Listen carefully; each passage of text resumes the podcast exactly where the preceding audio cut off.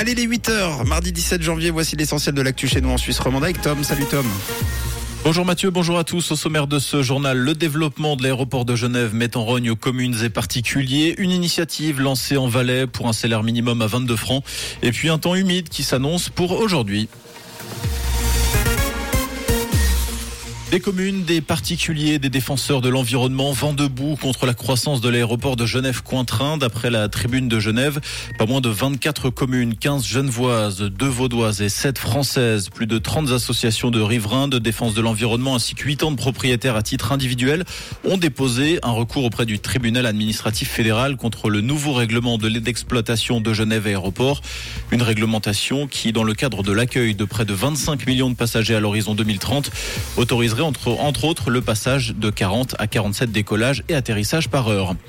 L'UNICEF, particulièrement stricte sur le Covid, l'organisation onusienne serait la seule à Genève à encore imposer la vaccination contre le Covid-19 comme prérequis pour être engagé ou continuer à travailler. D'après le journal Le Temps, le 27 juin dernier, un courrier a été envoyé à tout le personnel de l'UNICEF exigeant une preuve de leur vaccination contre le Covid-19, y compris les télétravailleurs sous peine de licenciement au 30 septembre 2022. Le nombre de licenciements ou de vaccination contrainte sur les 500 employés de l'organisation genevoise n'a revanche pas été communiqué. Une initiative a été lancée en Valais pour un salaire minimum à 22 francs, soit environ 4000 francs par mois. Une réunion a eu lieu vendredi dernier entre des syndicats et des partis de gauche afin de lancer prochainement une initiative. Une exception est toutefois prévue pour le secteur de l'agriculture où le montant minimal est plafonné à 18 francs. Le comité d'initiative dispose d'une année pour récolter les 4000 signatures nécessaires. On rappelle qu'une initiative similaire avait été rejetée en votation en 2012 en Valais.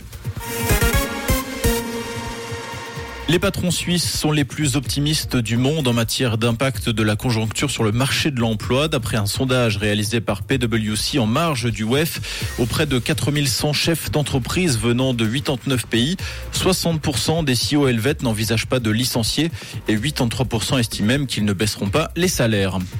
À l'étranger, en Chine, la population a baissé de 850 000 habitants en 2022. Il s'agit d'une première historique depuis le début des années 60. En effet, l'an dernier, le pays a enregistré 9,6 millions de naissances pour 10,4 millions de décès. D'après les spécialistes en démographie, l'Inde devrait détrôner dès cette année la Chine en tant que pays le plus peuplé du monde. Nous l'avons appris hier, le décès du physicien suisse Karl Axel Müller, né à Bâle le 20 avril 1927. Karl Axel Müller avait été lauréat suisse du prix Nobel de physique en 1987 pour ses travaux sur la superconductivité à haute température. Il s'est éteint le 9 janvier dernier à l'âge de 95 ans.